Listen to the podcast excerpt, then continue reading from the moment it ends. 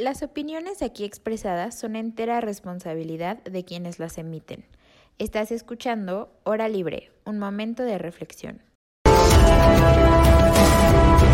El comentario del día presenta. Tratamos de proponer ideas acerca de cómo resolver problemas súper filosóficos. Estamos haciendo algo. Primero tenemos que aprender a reconocer que existen. O pueden ser las fotos de género, pueden ser las acciones. Como seguir con el discurso, victimizándolos, de seguir con eso. Por si a alguien no le queda este de todo claro el concepto. ¿En dónde está mi sentido de pertenencia? No ha resultado esto de abrazos, no balazos. Y sobre todo por el, por el, por el significado que tiene, ¿no? Ya que el sueño americano se volvería a irse a vivir a un pueblo en México. Hora libre, un momento de reflexión. Comenzamos. Hola a todos, Buenas, buenas noches en esta nueva emisión de Hora Libre.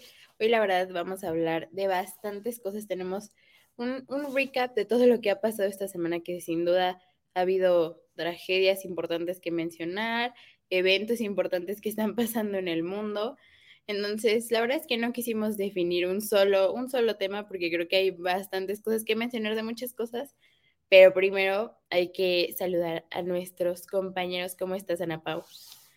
¿Qué onda? Muy feliz de estar con ustedes. Esta mesa me está gustando mucho. De verdad me siento muy cómoda platicando con ustedes. O sea, no es que en las otras mesas no me sienta cómoda, pero me gusta, me gusta ser informal y creo que esta, esta mesa platicamos de cosas, eh, de cosas importantes de forma un poco más chill, más platicada, más entre amigos, amigas y amigues. Entonces, eso me gusta y estoy muy feliz. Qué bueno. ¿Y tú, Max, qué tal? Súper bien, muchas gracias, súper feliz igual de estar en esta mesa compartiendo con ustedes de temas súper interesantes y sobre todo en este programa vamos a hablar de bastantes temas, entonces me emociona estar hablando de, de muchos temas. Qué bueno, hoy Ferran viene un poquito tarde, pero esperamos que se, me, se una con nosotros un poquito después, pero no se preocupen que en cuanto llegue le vamos, le vamos a dejar intervenir en los temas que van primer tema de la semana. Obviamente para cuando salga el podcast ya habrá pasado el Super Bowl, pero solo quiero saber si están emocionados por el medio tiempo de Rihanna.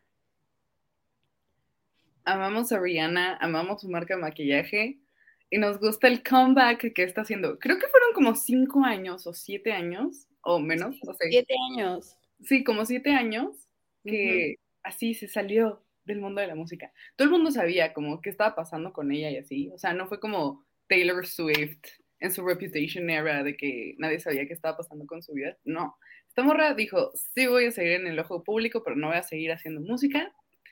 Y boom, regresa con, con esta presencia. Y yo la verdad es que soy fan de los medios tiempos del Super Bowl. Mi novio es fan de ver los Patriots, entonces ahí hay un buen balance. Claro que voy a ver el Super Bowl por el medio tiempo. Yo soy esa persona y, este, y estoy muy emocionada. ¿Tú qué, ¿Tú qué opinas, Vero? Hoy la verdad es que yo estoy amando que Rihanna por fin haya aceptado. O sea, me acuerdo que cuando las primeras veces que decían como, no, es que ya se lo ofrecimos varias veces y mi hija lo rechazó y decía, ¿por qué? O sea, sé que, o sea, de verdad que ya no hay artistas. O sea, digo, no es que no haya, pero más bien de esa época como como de los 2000 para cada artistas que puedan llenar un medio tiempo. No hay muchos y Rihanna me parece que es una que lo va a hacer estúpidamente fenomenal. Confío. Aparte, o sea, la verdad es que siempre se ha marcado una tendencia de que las mujeres siempre son mejores haciendo medios tiempos que los hombres. O sea, la verdad es que yo veo todavía el de Shakira y J-Lo y, o sea, wow, mis hijas se armaron, o sea, creo que creo que es uno de los escenarios más importantes que tienen los artistas y sobre todo los americanos, porque pues no cualquier artista puede llegar al medio tiempo, pero creo que es uno de los más importantes y creo que desde hace mucho tiempo no vemos uno muy bueno, o sea, aparte del de J-Lo y Shakira, la verdad es que hasta ahora, o sea, el de The Weeknd a mí me gustó, pero... No manches el de The Weeknd. Oh. Estuvo horrible. Y el de, el de los raperos del año pasado, la verdad es que no me gustó nada. O sea, no entendí el concepto. O sea, creo que no está tan grave como el de The Weeknd. No, o sea, yo creo que el peor de verdad ha sido el de Justin Timberlake. O sea, yo me a mí me parecía que él tenía todo para dar un buen show y no sé qué hizo. O sea, porque mi hijo sí era, sí es esa persona que baila, que hace un espectáculo, que tiene bailarines y música y no sé qué. Y yo me esperaba más de, de Justin Timberlake y no me gustó nada. Pero yo creo que Rihanna la va a hacer muy bien. ¿Tú qué opinas, Maxa? Totalmente, o sea, siento que como dices tú, que las mujeres son más hacen mejores shows, o sea, sí son más que le meten producción. Y lo vimos con The Weeknd, que la neta a mí no me gustó. Y yo igual solo veo los medios tiempo nada más, lo otro como que no me gusta. Y a veces los veo en, ya en videos cuando ya pasaron. Entonces, no estoy como tan, tan en los medios tiempos, pero creo no, que... ser un rechazado social que no sabe de cultura pop. Verdaderamente soy ese, soy ese. Este, y justo creo que Beyoncé sí es la que canta, ¿no? Sí, canta. sí ¿Cómo ah, que, ¿cómo que decir la que canta es, es, diosa? Fíjate que yo casi no la sigo, o sea, como que sí perdí esos, o sea, esos siete años, como que... No, Rihanna, Rihanna. ¿Cómo? ¿Por qué confundes Beyoncé con Rihanna? parecen muy parecidas. Te digo que siempre las confundo, siempre las confundo.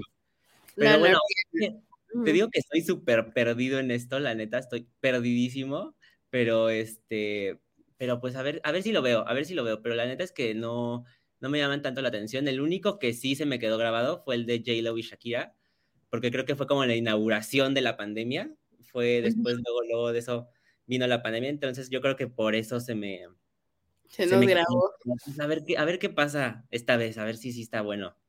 Ay, ojalá, y pues ya Chiefs y Águilas, la verdad yo espero que gane Chiefs, porque mis hijos han llegado tres veces al, al Super Bowl y ya perdieron también quién se retiró.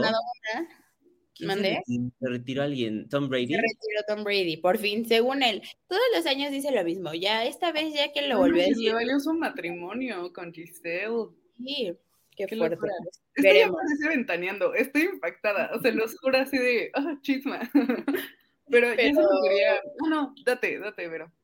Pero sí, no, nada más a ver qué tal, qué tal re, re, este, qué, qué, tantas reacciones tiene Rihanna. Esperemos que le salga todo perfectamente bien. Y, y nada, algo más que comentar del Super Bowl. Yo. Ah, bueno, va, No, no, no, no, porque esto tiene, lo que voy a decir tiene que ir al final. Ok, este, ¿ella es la que va a venir a México? O no, no, va a que va su gira mundial. ¿Quién va a tener una? Beyoncé tiene la gira mundial que consiste en todo Estados Unidos, básicamente, y como tres países de Europa, y ya. Y ya. Ajá, Lo cual me pone mal, porque yo sí daría mi riñón por ir a ver a Pero que están carísimos los boletos, pero carísimos niveles, o sea, más que Blackpink. ¿Sabes qué? Es que Beyoncé acaba, justamente el fin de semana pasado, acaba de ganarse, creo que su Grammy número 33. 33. Es la persona que más Grammys ha tenido en toda la historia del mundo. Entonces creo que mi hija que ahorita puede vender sus boletos de que a 40 mil pesos, sí. Y la gente lo compra porque es un bien inelástico. Claro que sí, hands down es un bien inelástico. Ajá. ¿Qué ibas a decir, Ana Pau? Y ya por último, para cerrar el tema del Super Bowl, vamos a hacer una quiniela y a ver qué sucede. ¿Con cuál canción creen que va a empezar Rihanna? Yo digo que por el beat, justo estaba viendo un TikTok de que decían de que todos los artistas que están en el Super Bowl tienen que empezar con una canción que el público la reconozca al primer beat, si no, no pega. Y yo creo que la que tiene ese poder en Rihanna es la de Please Don't Stop the Music. Yo creo que va a empezar con esa. Ok, yo creo que va a empezar con la de Umbrella, que creo que fue un hitazo, sobre todo cuando se hizo viral, cuando este Tom Holland la, la, bailó. No, la bailó. Entonces, este, creo que puede ser también una buena canción para comenzar, o al menos que esté como en su remix que hacen. Sí. Y tú, Max, puedes decir, no sé, porque confundo a Rihanna con Beyoncé. Justo yo tuve que buscar quién es, quién es Rihanna porque me confundo con Beyoncé. Para mí son las mismas, pero... Es, eh, yo, yo creo que con la que dices, la que dices tú, me voy con la que dices tú, con Umbrella. Ajá. Sí. Okay, yo creo, yo creo. Music está muy buena también. A ver qué tal. Ojalá, yo espero de verdad un super show. Pero pasando a temas más, más delicados. La Ah, verdad es chica, también traes tu, tu chamarrita bien. Sí, de Steelers. Mira, la verdad es que me la puse porque esta es la más calientita que tengo y no sé de ustedes dónde están, pero aquí en Santa Fe hace mucho frío. Y vengo saliendo del COVID, así que estoy cuidando mis pulmones. Pero sí, y pues miren, Steelers, lástima que no llegaron al Super Bowl. Pasando a temas más delicados, tenemos pues las noticias del sismo en Turquía y Siria. La verdad es que fue bastante devastador. O sea, yo justamente cuando sucedió el terremoto, yo estaba así de que en mi cama tirada, porque como fue la primera vez que me dio COVID, me dio súper fuerte. Y me acuerdo que una amiga mandó mensaje de que, oigan, ya vieron cómo estuvo lo del terremoto y no sé qué. Me metí a Instagram, me empezaron a aparecer las imágenes y yo dije, no puedo soportarlo ahorita por mi salud mental, no lo voy a ver en este momento. Pero justamente ayer, como ya en la semana más bien, como viendo y, y escuchando, obviamente todo redes sociales, el tema es cómo van los rescatistas, cuánta gente han salido, obviamente cuánta, cuántas personas heridas y, y, este, y muertos ha habido. La verdad es que sí es bastante delicado.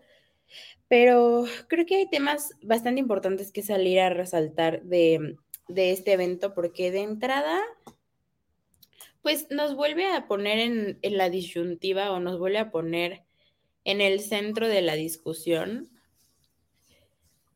lo que es realmente el apoyo internacional cuando hay una catástrofe de esta manera. O sea, creo que si algo yo rescataba de lo que leía ayer es que Estados Unidos eh, accedió a quitar como los bloqueos económicos que tiene hacia Siria para que el, apoyo pueda llegar de una manera mucho más eficiente.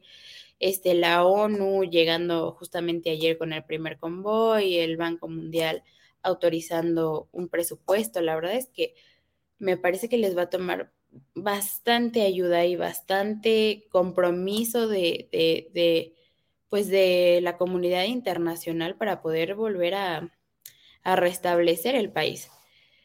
Eh, no sé ustedes qué opinan, cómo lo vieron.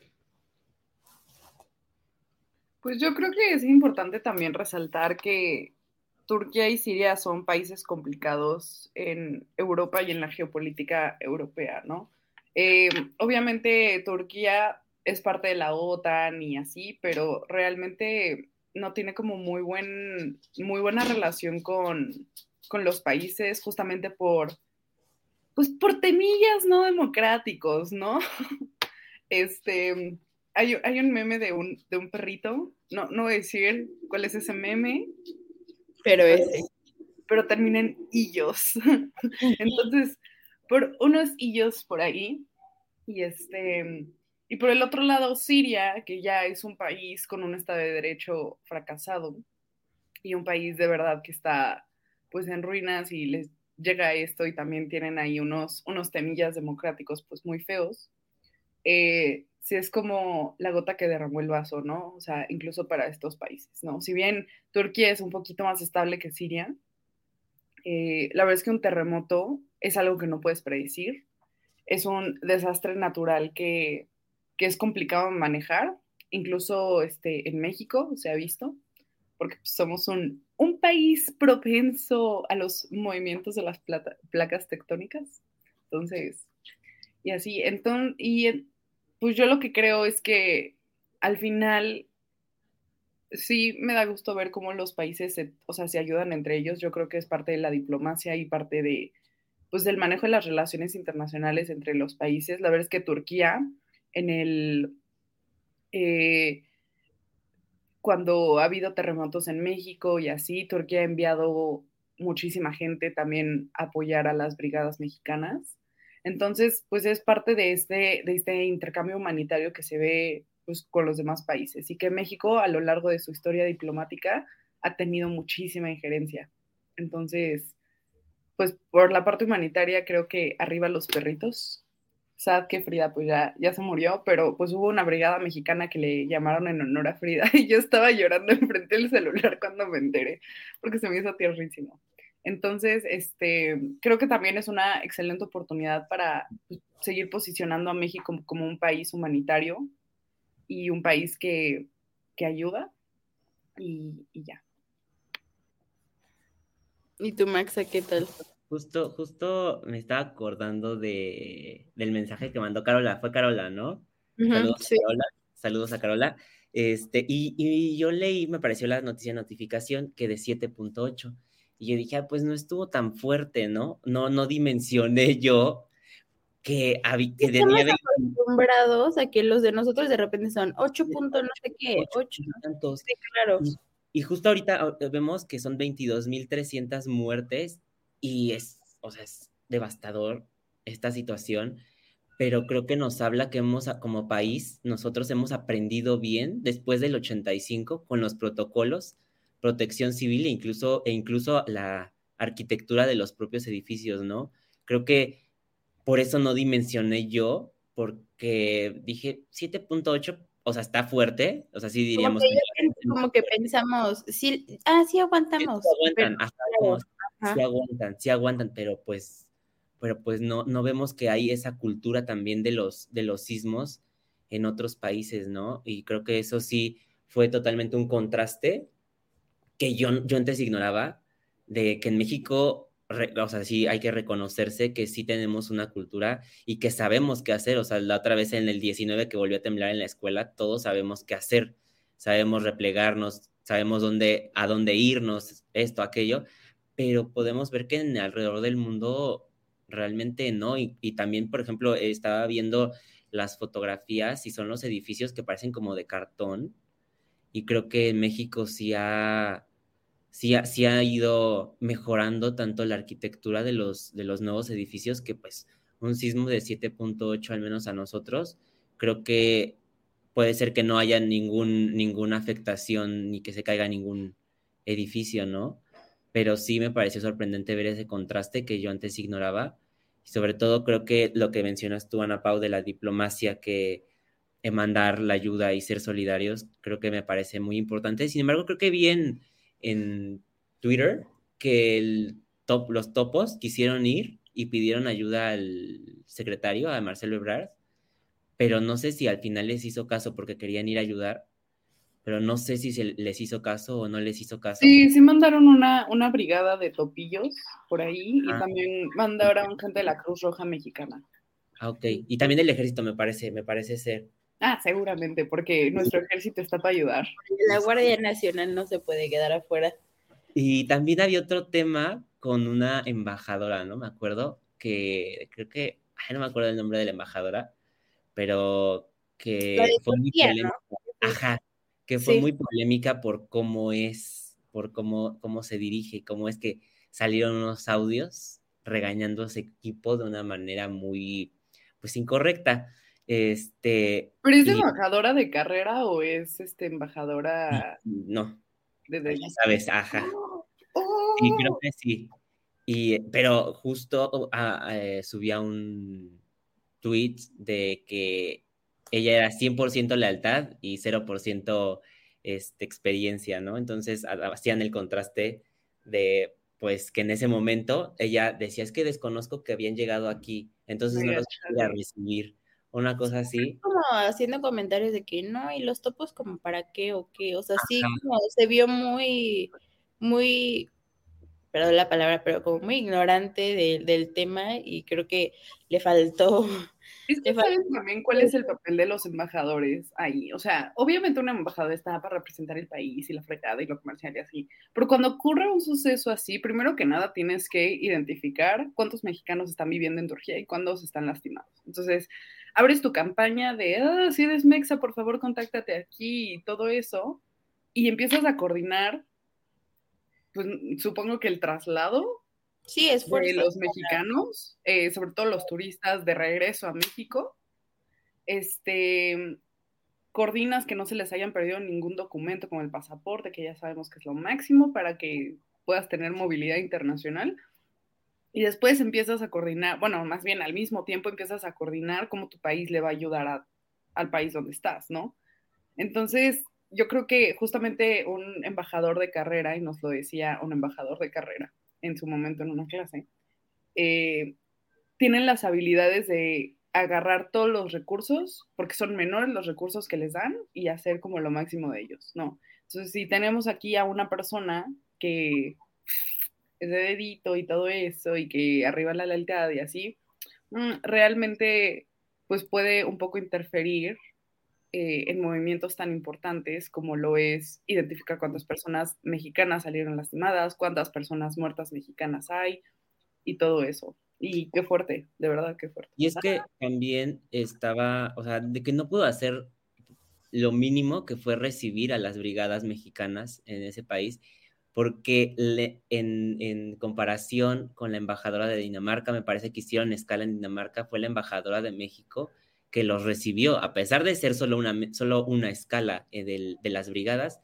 y lo vemos que en Turquía que eh, sucedió esto, que estuvo, o sea, no, no, no se apareció. como estúpidos. no se apareció absolutamente de nada. Pero también me preocupa que ya sabemos la situación de Siria, que se está hablando mucho de Turquía, pero poco de Siria. O sea, ¿qué noticias tenemos de Siria? Son, son mínimas. O sea, están recibiendo la misma ayuda que, que, está, que tiene Turquía, porque, o sea, o sea, dejando a un lado los temas, los conflictos, pues finalmente siguen siendo humanos, ¿no? O sea, siguen siendo población. Y, escucho muy poco, muy poco de, las noticias en Siria. No sé si alguien de ustedes sepa algo o haya escuchado algo. Pues yo lo que sé es que llegó un convoy humanitario de la ONU a Siria. Entonces, realmente apoyo de países directamente, como que no hay. Estaba viendo que el presidente, bueno, no sé si se, se dice presidente, pero creo que sí, el presidente de Siria, em, em, hizo como un decreto, o más bien como externo, que cualquier ayuda que quiera llegar a Siria debe de pasar por la administración del gobierno. Y el problema con eso es que justamente el dirigente de Siria eh, tiene unos temas muy fuertes de corrupción. Entonces me parece que justamente lo que está sucediendo es que hay bastante desconfianza de que realmente la ayuda esté llegando a los damnificados. Y creo que justamente como decía Napao, como Siria tiene un problema bastante tenso con la situación política de su país, creo que, o sea, de entrada a mí me parece que leí ayer, pero no estoy muy segura, que sí hay varios em, países, no recuerdo exactamente cuáles, que decían como, bueno, o sea, la, mi ayuda es a Turquía, pero Siria pues con la pena. Entonces creo que... Es difícil porque te pone en un posicionamiento complicado, ¿no? Sí, sí, sí, porque justamente yo leía también ayer y era parte de la pregunta que les quería hacer. O sea, ayer mencionaban como los el desastre natural no viene de este no viene de, de de las placas tectónicas como tal, sino que se genera un desastre por la falta de, eh, de infraestructura, de eh, recursos. Y justamente ayer leía como una reflexión que decía, el problema se volvió un desastre en Siria por el nivel de pobreza que tiene el país. Y en México se volvió un desastre por el nivel de corrupción porque aquí se dan este, licitaciones sin, sin previo... Este, exacto, sin permisos y tenemos el caso de la escuela, el Repsamen, demás. Entonces creo que en Siria justamente y lo que yo les quería preguntar es, ¿qué opinan en estos casos de, porque la pobreza en Siria viene precisamente del conflicto geopolítico que tienen mucho en parte, o sea, un país bloqueado por Estados Unidos, ya sabemos las consecuencias económicas que tiene. Aquí ahí está Cuba, aquí está Siria. Entonces creo que, que realmente es cuando nos podemos volver a preguntar hasta dónde puede llegar eh, pues la falta de empatía entre países. No, no, sé, no sé cómo decirlo de otra manera. ¿Ustedes qué opinan? Creo que, o sea, creo que la diplomacia, cualquier eh, acto que hagas es una es, comunicación con la comunidad internacional. Entonces, lo que mencionaban a Pau y lo que mencionabas tú, en este caso de Siria, ayudarlo sería en cierto un gesto de apoyo así lo siento, así siento yo que lo podría tomar Estados Unidos y ya sabemos que Estados Unidos pues está bien, bien al pendiente de, de, lo que hacen todos los demás países, ¿no? Y si no le gusta algo, pues te castiga. Entonces lo hace aún más difícil que puedas tener ciertos gestos mm, amistosos con países que están siendo bloqueados con, por Estados Unidos y eso totalmente, pues, o sea, al menos en México, al menos hablando de México, pues no, nunca le conviene confrontarse con Estados Unidos por la cercanía que tenemos económicamente, políticamente y culturalmente. Entonces, creo que la, la diplomacia sí ha llegado a, a, ya no ser tan humanitaria, o sea, creo que se ha dejado a un lado la, el, el humanismo que lo tendría que eh, caracterizar por simplemente pues relaciones de poder y mantener amistad, mantener cercanía y creo que a eso hemos llegado y se ve en este caso con, con Siria, ¿no? Sí. Es súper fuerte porque, porque al final haces un posicionamiento internacional en el momento que tú mandas ayuda humanitaria. O sea, a lo mejor México si manda ayuda humanitaria a Siria, como que lo haría así, sin decirlo al mundo. O sea, no sabemos si ahorita México está mandando ayuda humanitaria a Siria. Yo creo que eso lo hacen por la, justamente por mantener amistad con Estados Unidos y que Estados Unidos como que no se enoje porque está mandando, andando ayuda a Siria. Y al final, o sea, la ayuda humanitaria se vuelve hasta cierto punto un endorsement y yo creo que eso es lo peligroso, ¿no? O sea, y, y, me llama la atención porque al menos Estados Unidos sí pudo como que separar lo que está pasando con Turquía, con lo que está pasando, este, y, o sea, con lo que está pasando en Turquía como en sus conflictos internos ahí de sus problemas democráticos, y Estados Unidos como que ya pudo mandar su, su ayuda humanitaria, pero también hay que entender que Turquía es parte de la OTAN. Entonces, como que si tú eres parte de la OTAN, eres amigo de la OTAN. Y pues Siria no figura en la OTAN eh, por temas geográficos y por temas políticos, ¿no? Entonces, eh, yo creo que también me causa, eh, me llama la atención más bien que la ayuda humanitaria que se dé no sea directamente de países, sino sea directamente de la ONU, porque la ONU ya se puede posicionar como una ayuda neutral, ¿no? O sea, una, una, ayuda neutral que viene de todos los países que conforman la ONU, entonces te llega tu convoycito azul, ¿no? O sea, con ayuda. También cabe resaltar, a Siria le está lloviendo sobre mojado en temas también eh, naturales. O sea, a, a, diferencia de Turquía, que Turquía simplemente se cayeron sus estructuras de cartón y trae problemas políticos, no le está pasando tan mal como Siria, porque Siria acaba de pasar nevadas súper fuertes. Literalmente 100.000 habitantes en Alepo, que es la capital de Siria, se quedaron sin casa, solo en Alepo, y Siria es un país, pues, grandecito. Eh, y a eso añádale el tema de pobreza que mencionaba, ¿no? La gente no puede eh, cuidarse a sí mismas porque o no tienen una casa o no tienen los medios para cuidarse, y entonces llega este sismo y tienes un presidente bien lo decía eh, Vero Bashar al-Assad, que es súper corrupto, que lleva toda la vida en el poder y que no sabe si la ayuda sí le está llegando a la gente o no. Entonces, ver, me llama la atención y me pregunto yo si para poder recuperarse estructuralmente, o sea, de un sismo, también se tendría que este, reestructurar políticamente Siria, ¿sabes? Entonces, eso, eso a mí me, me causa pues mucho conflicto y sí me gustaría como ver cuáles son los efectos a largo plazo. Sin embargo, también es una realidad que estamos, que las noticias y los medios de comunicación están muy centrados al, como los Western News, al, al occidente, y que poco podremos saber de lo que está pasando en Siria, porque solo es relevante cuando Estados Unidos anda ahí peleando y todo eso. Y es, un, y es una tristeza. Sin embargo, les voy a recomendar que sigan la noticia en Al Jazeera, que es un medio este, árabe bastante confiable y bastante independiente y cero occidental.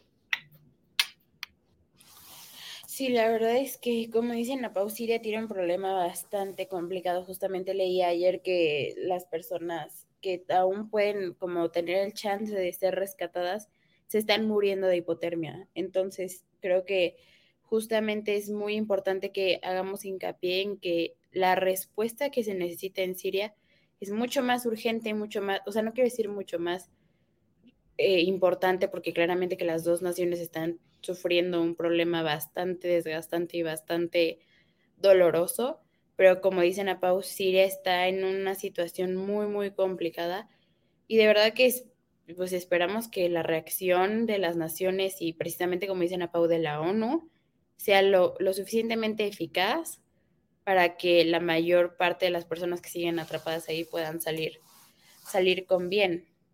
Em, cambiando un poco de tema, porque también esta semana se dieron otros dos eventos bastante importantes que queremos mencionar. Eh, ¿Qué opinan de, de, la ministra Norma Piña no levantándose em, ante el presidente?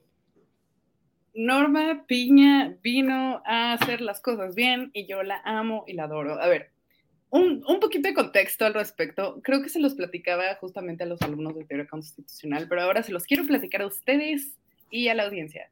Hubo un escrito, una crónica que publicaron en el periódico donde decía que Adán Augusto fue a visitar a Norma Lucía a su oficina, ya como presidenta. Y entonces le empezó a decir como, pues fíjate que nosotros ahí tenemos unos temillas atorados en la Suprema Corte, unos amparos, eh, controversias constitucionales, acción de inconstitucionalidades, you name it, ¿no? Entonces, pues queríamos ver, esto está como long story short, ¿no? Queríamos ver si ustedes o si tú podrías como que darle importancia a eso en lugar que, pues, el otro papeleo que tienes, ¿no? Y, la, y Norma dijo como, pues no, o sea, quien haya llegado primero es quien, ¿cómo lo vamos a resolver? No tenemos intenciones de seguir una agenda y no esperen que lo hagamos, básicamente. La junta duró cinco minutos. Y después a Don Augusto le dice como, pues ya sabe cómo es el poder judicial, que, que puede ser un poquillo corrupto, así, no se lo dijo tal cual, pero sí se, se lo dio a entender y ya Norma le pregunta como, ¿estás diciendo que el poder judicial es corrupto? Este bro se quedó como, no, y al final Norma le dijo como, pues te voy a decir y te voy a adelantar que primero que nada no vamos a seguir una agenda y segundo que nada no vamos a ser corruptos porque nosotros lo que hacemos es justicia. Entonces ahí, gracias a esta crónica que espero se las podamos pasar por Twitter, este, gracias a esa junta como que se pudo estipular súper bien la por fin efectiva división de poderes, porque también AMLO estaba súper cómodo con este, el pasado presidente Arturo Saldívar, que puede ser Swifty y todo eso, pero seguía una agenda, ¿no? Entonces, este, entonces sí está muy cómodo. Entonces, con Norma Lucía, que ha tenido un historial judicial bastante, digamos, contradictorio con las ideas del presidente y con lo que busca el presidente y así, pues empieza a ver como una efectiva separación de poderes, gracias a Dios. Y por lo tanto, Norma Lucía ha estado proyectando una imagen de contrapeso político. ¿Y qué es este contrapeso político? Justamente, o sea, esta imagen de contrapeso político, justamente lo que menciona, pero entonces yo creo que, que hay que ver a los jueces como, no como la oposición, realmente no son oposición, son este, personas que imparten justicia, que en su momento le darán la razón al régimen en turno y en su momento no se la darán. Y eso no tiene nada que ver con que si sigan una agenda específica o no, simplemente tiene, es lo que es. Entonces, yo estoy rayada con Norma Lucía. Uh. ¿Y tú, Maxa? Ya, este, creo que lo que le dolió al presidente fue que él es el principal político, figura pública que sabe utilizar bien los símbolos. Y lo que recibió de Norma Lucía fue utilizar, o sea, fue utilizar símbolo político de no levantarse a aplaudir. O sea, no sé si ese protocolo está escrito, porque sí es, o sea, sí, está escrito, pero no creo que esté escrito.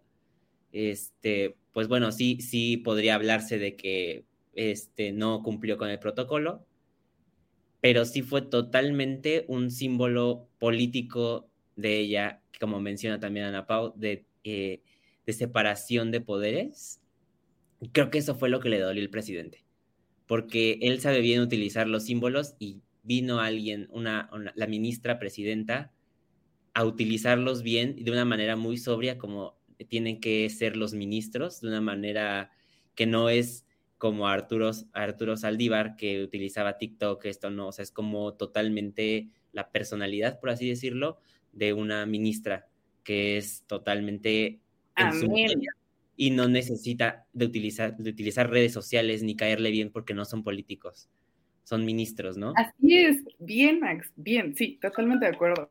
Y, pero, o sea, y esto empieza a mover las fichas del ajedrez, porque ya este, ¿cómo se llama el papá de la gobernadora de Guerrero? Em, el senador Salgado Macedonio.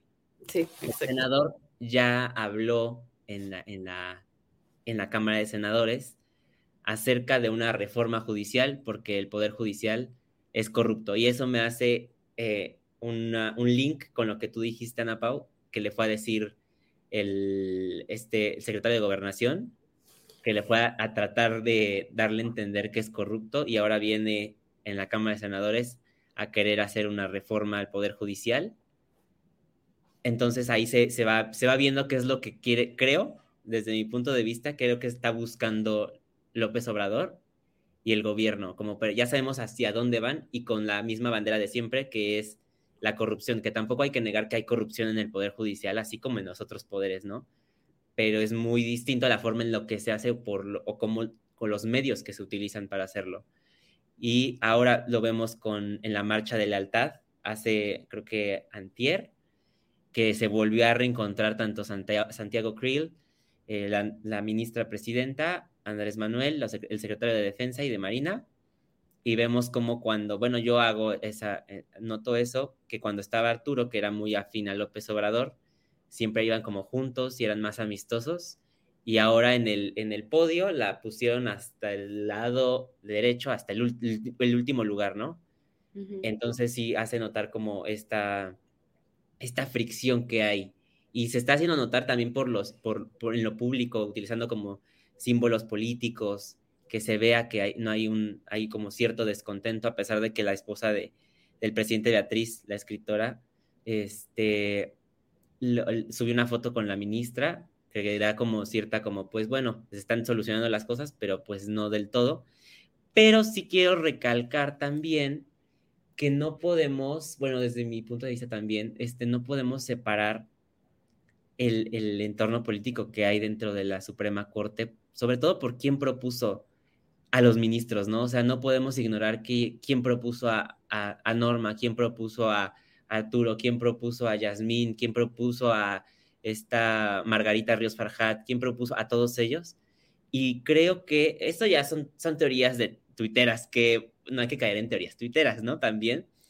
Pero justo se mencionaba el despido de ciertos funcionarios eh, cruciales en el Poder Judicial y que Isabel Miranda de Wallace, al pesar de que no se había hecho el anuncio oficial, Isabel Miranda de Wallace ya lo sabía.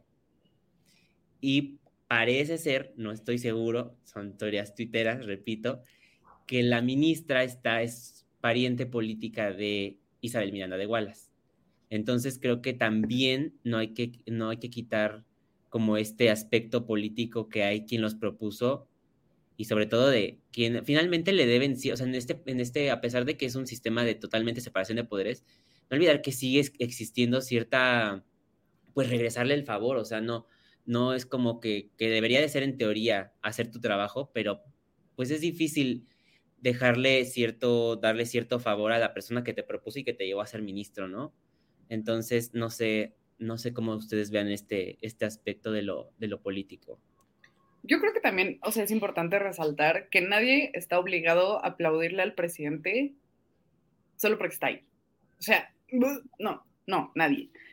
Sin embargo, dentro del protocolo, o sea, de los protocolos, sí había, o sea, este protocolo que decía como, a ver, o sea, se están reuniendo los tres poderes de la Unión, de la Unión, los tres poderes de la República, por favor, este, pues denle respeto al Poder Judicial, que como dice la Constitución, el Poder Judicial lo sostiene el presidente de la República, ¿no? Sin embargo, este, Norma Piña, ajá, Norma Lucía Piña, este, pudo no haber, eh, pudo no haber separado ni aplaudido este, hacia el presidente, sin embargo, sí lo hizo con el himno nacional en su momento, que son cosas patrióticas, ¿no? O sea, son símbolos de la patria y todo eso. Entonces, al final, también yo creo que con eso se estipula que Norma no sigue una agenda política, sino sigue realmente la Constitución. Y sí, sí cree en los símbolos eh, patrios, porque sí cree como que en la nación de México y así. Entonces, sí, sí está fuerte. ¿Tú qué opinas, Vero? Sí, o sea, creo que como Max dice, no, o sea, obviamente es importante entender como el juego político que se está dando detrás de, claro que alguna vez me acuerdo que se mencionaba, em, eh, un profesor nos decía como esos poderes que son tan importantes como ser presidenta de la Suprema Corte de Justicia, ser presidente de la República, son poderes y son espacios que cuando la persona llega a ellos ya está muy endeudada políticamente. O sea, no, no, no es, no son de gratis estar en ese lugar, estás en ese lugar por algo. Y creo que como dice Max, o sea, también hay una parte de este endeudamiento que tienes por estar en esa posición. Muchas veces es lo que nos ha llevado a ser corruptos y, y, y, ser y tener ahí una, un círculo vicioso de pago de favores que termina por obstruir lo que realmente es importante. Eh, entonces creo que mm, creo que nunca hay que dejar de, de, lado esta parte política y también sobre todo me parece que fue súper importante darnos cuenta que de todas maneras la ministra utiliza este, este símbolo de no levantarse también a mí, a mi parecer, como una forma de, manifestarse y de, y de expresar que, como dicen a Pau, la, la, independencia de los poderes siempre ha estado en duda y siempre ha habido este feeling de el presidente es arriba de cualquiera de los otros dos poderes. Entonces creo que su manera de expresarse fue bastante valiente, por un lado, porque claro que eso trae consecuencias también. Entonces creo que eh, y más para una mujer y más para la posición en la que ella tiene, me parece que todo mundo se cuestiona y, ese es otro gran tema, pero eh, el machismo que hay dentro del Poder Judicial también puede ser muy tangible y creo que ella utilizar todas estas armas y estos símbolos eh, deja un mensaje bastante claro y bastante mm, determinante para, como dice Ana Pau, decir, yo estoy aquí no para cumplir lo que me quieras venir a, platicar, a Dan Augusto, estoy aquí para hacer mi trabajo. Y creo que es lo que más necesitamos en este momento, porque si se vienen las reformas y si se viene el plan B contra el, contra el INE y demás, necesitamos de una persona que realmente actúe rápido para poder detener cualquiera de las que sean estas nuevas reglas que obstruyan al, pues al proceso electoral que ya se viene el próximo año. Entonces, creo que fue bastante interesante. Creo que, igual como dices, Max, va a tener consecuencias, pero pues veremos, veremos y estaremos pendientes de qué más tiene la ministra que decir. Y creo que, como dices tú también, de, del... Bueno, creo que se va, se va a despedir Ana Pau. Si quieres, te dejo despedirte. Sí, compas, yo ya tengo que pasar a retirarme por un compromiso, pero como siempre la plática muy buena eh, y me voy a conectar justamente para volver a escucharla. Va, perfecto. Bye. Bonito día, bye. Igual. Bye. Y este, creo que, como dices tú, de, de, de la, esta manifestación que hay, sobre todo siento que por el eh, el peso que tiene, el peso político que tiene el presidente, que sí es mm, irte en contra de, una figura que no, que a pesar de que se ha ido debilitando poco a poco, pero sigue siendo bastante fuerte y sigue tiene un poder político bastante importante. Muy amplio en las dos cámaras.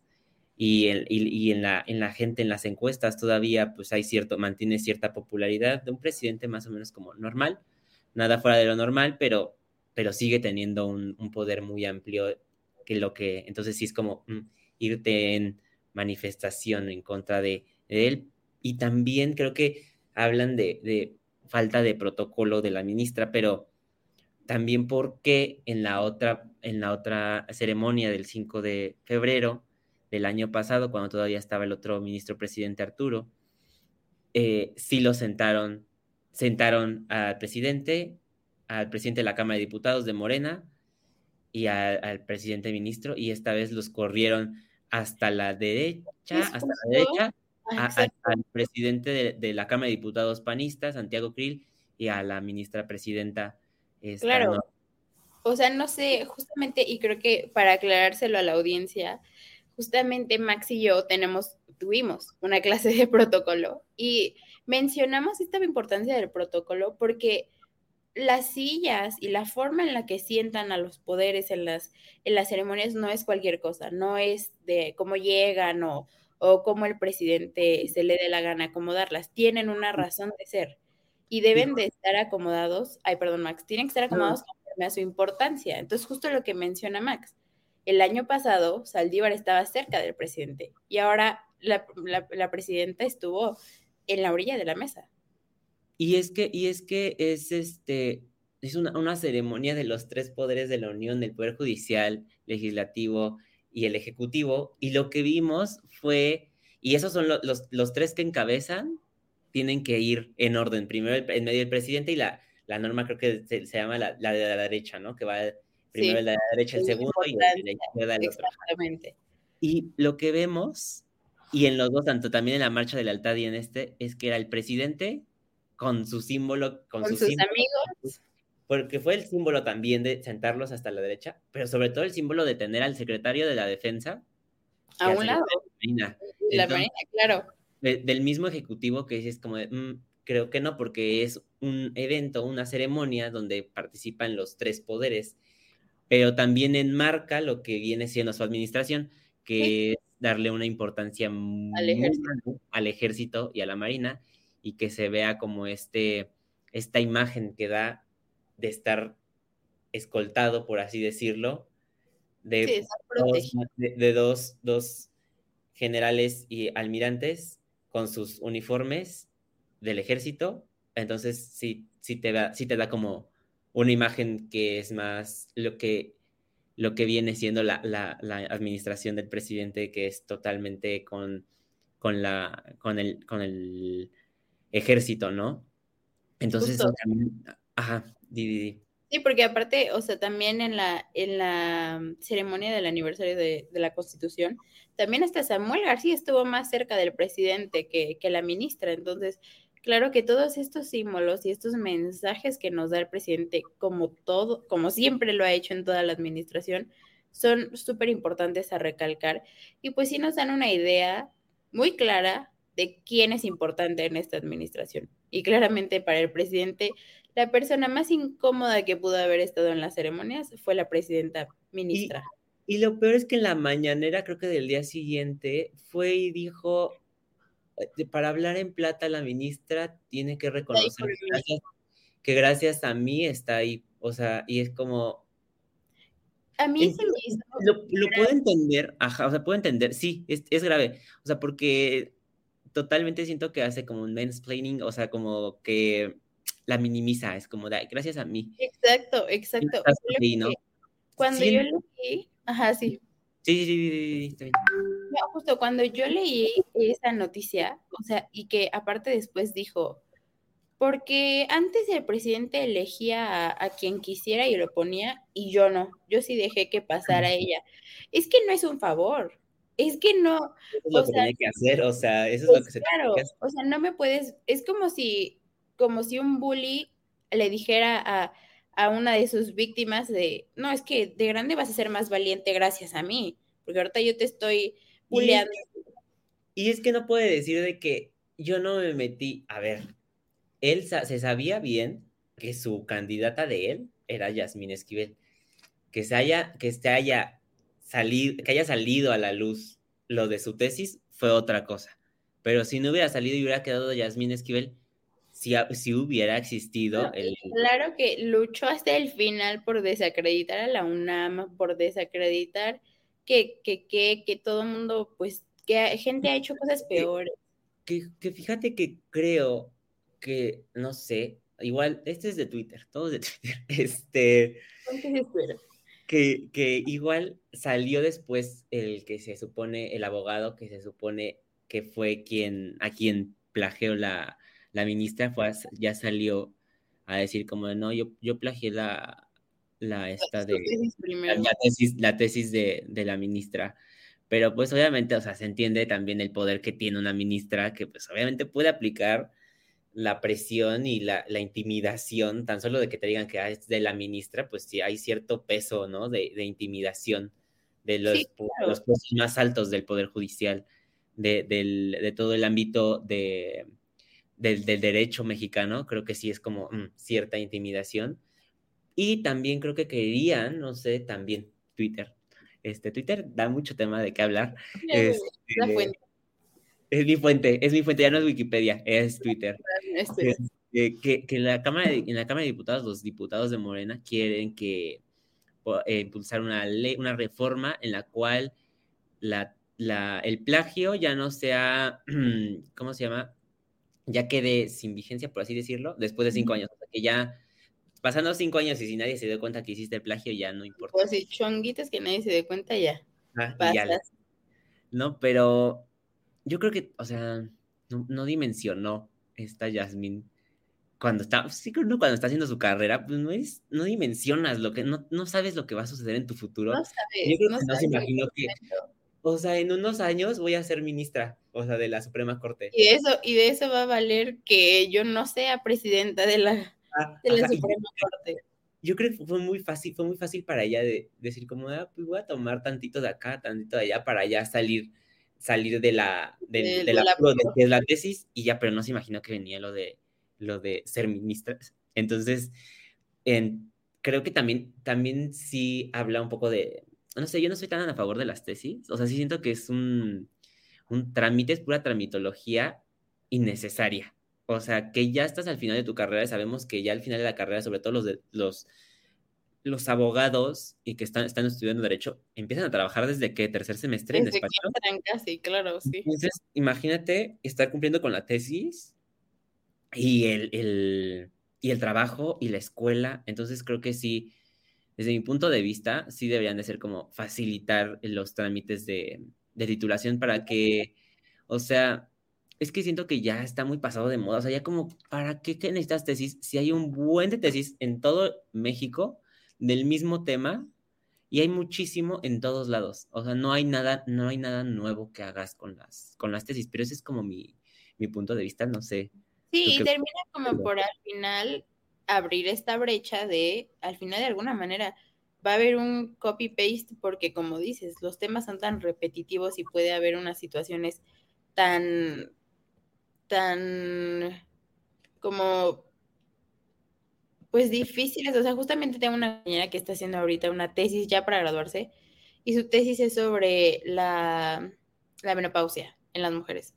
Y decía como, ¿sabes tú cuántas tesis hay de la menopausia? Y cuánto, o sea, tienes que buscar una cosa diferente porque claramente no puedes escribir lo mismo que las otras 20 tesis. Sí, no. Entonces creo que eso sí también es un tema, es un tema que nos complica también un poco.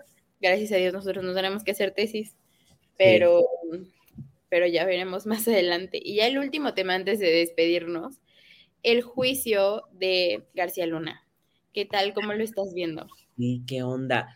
Pues hasta siento yo que está preocupando a varios políticos en la yo del, también. del país, del país, creo, en especial a Felipe Calderón y ahorita acaba de salir Miguel Ángel Osorio Chong, que creo que sí está, está nerviosillo en el sentido en el que vemos la, la reunión plenaria del partido del grupo parlamentario del PRI en el Senado, que llegó Alito, el presidente nacional del PRI, Y se fueron. y se fueron. Y fue Claudia, fueron encabezados los que se los senadores que sa- salieron, fueron encabezados por Claudia Ruiz Massieu y, Y por. Miguel Ángel Osorio. Creo que solo se quedó Beatriz eh, Paredes y otros senadores que la verdad no, no, no, no ubico. Y justo, justo lo que, lo que dicen aquí en el, en el chat, que hubo reunión y creo que eso habla de, de la preocupación que hay de Osorio por el desvío de más de 400 millones de, millones de dólares. Estaba en el gobierno otorgados a Genaro García Luna, que ahorita dijo, ¿sabe qué? Mejor me conviene acercarme con mi presidente del PRI para que me arrojen y me, protejan, porque yo no sé si las siguientes elecciones voy a seguir teniendo fuero o no.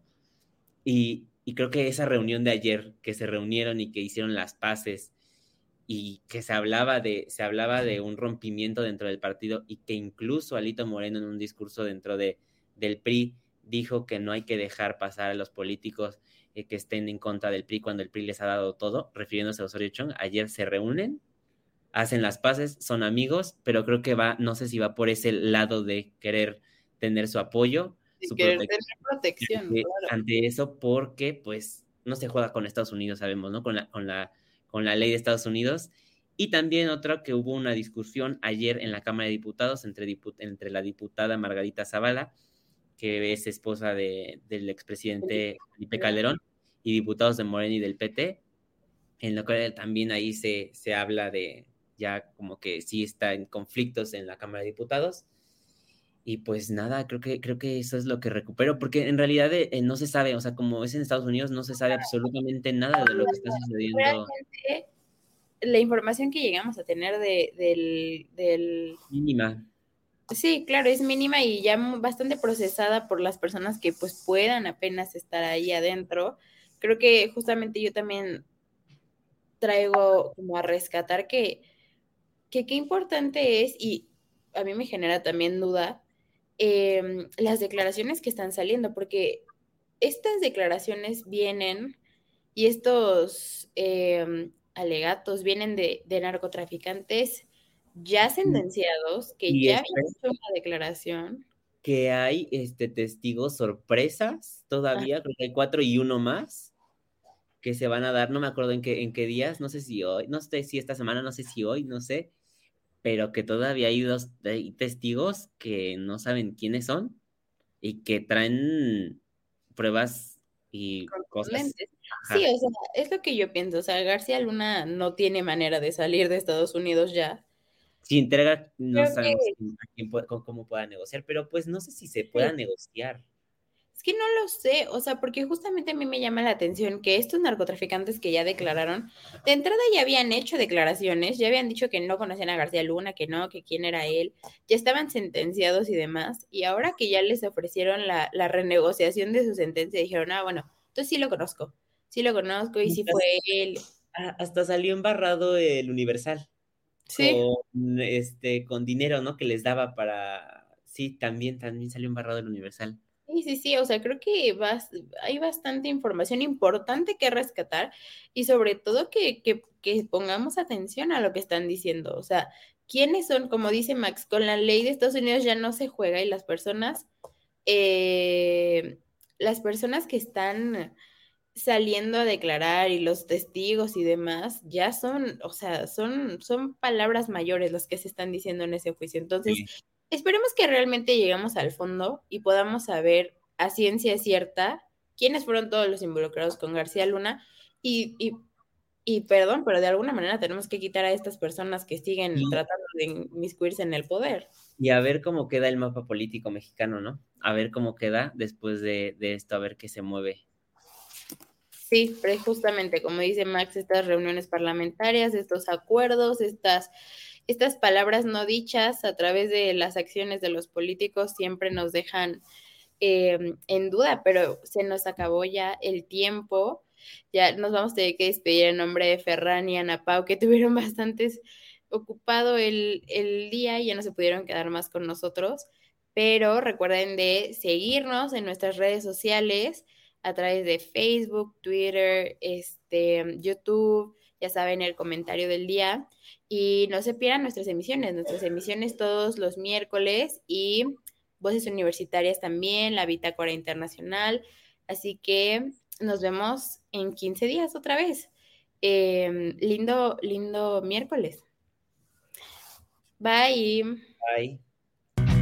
Oye, oye, ¿te gustó la emisión? Entonces, no te la puedes perder la siguiente semana. Y recuerda que puedes escuchar este y otros programas en nuestra página oficial comentariodeldia.com y en las plataformas de Spotify, Apple Podcast y Amazon Music. Suscríbete y síguenos de cerca en todas nuestras redes sociales. No olvides darle me gusta.